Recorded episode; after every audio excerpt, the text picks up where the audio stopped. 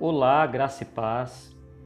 Hoje nós vamos iniciar a leitura do livro de Daniel e nós vamos ler aqui no capítulo 1 os versículos 8 e 9. Daniel, contudo, decidiu não se tornar impuro com a comida e com o vinho do rei e pediu ao chefe dos oficiais permissão para se abster deles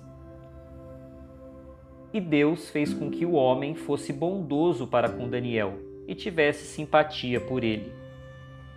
Então, aqui nesse primeiro capítulo do livro de Daniel, nós vemos a narrativa onde o reinado de Judá, o reino de Judá, ali comandado pelo rei Jeoaquim, foi tomado, foi sitiado pelo rei Nabucodonosor, rei da Babilônia na época.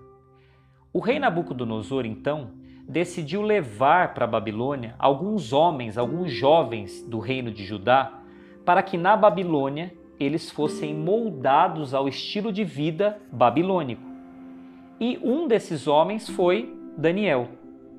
Porém, Daniel, nós vemos aqui nos versículos 8 e 9, decidiu não se contaminar nem com a comida e nem com a bebida do reino babilônico.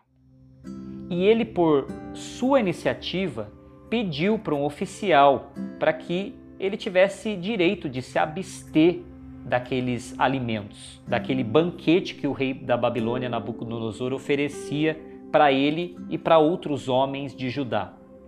E aqui nós vemos o exemplo de vida que Daniel traz para nós.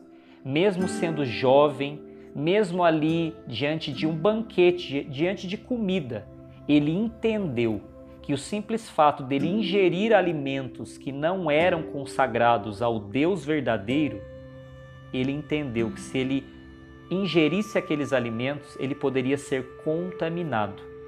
E hoje, o que pode nos contaminar?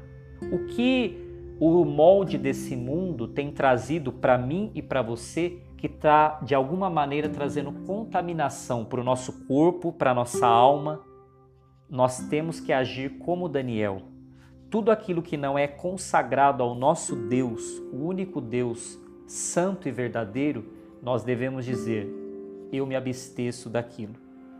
E hoje, que a partir dessa leitura do livro de Daniel, eu e você sejamos moldados não ao padrão do mundo, mas ao padrão divino, o padrão que Deus escolheu para nós, um padrão santo e fiel, como foi Daniel.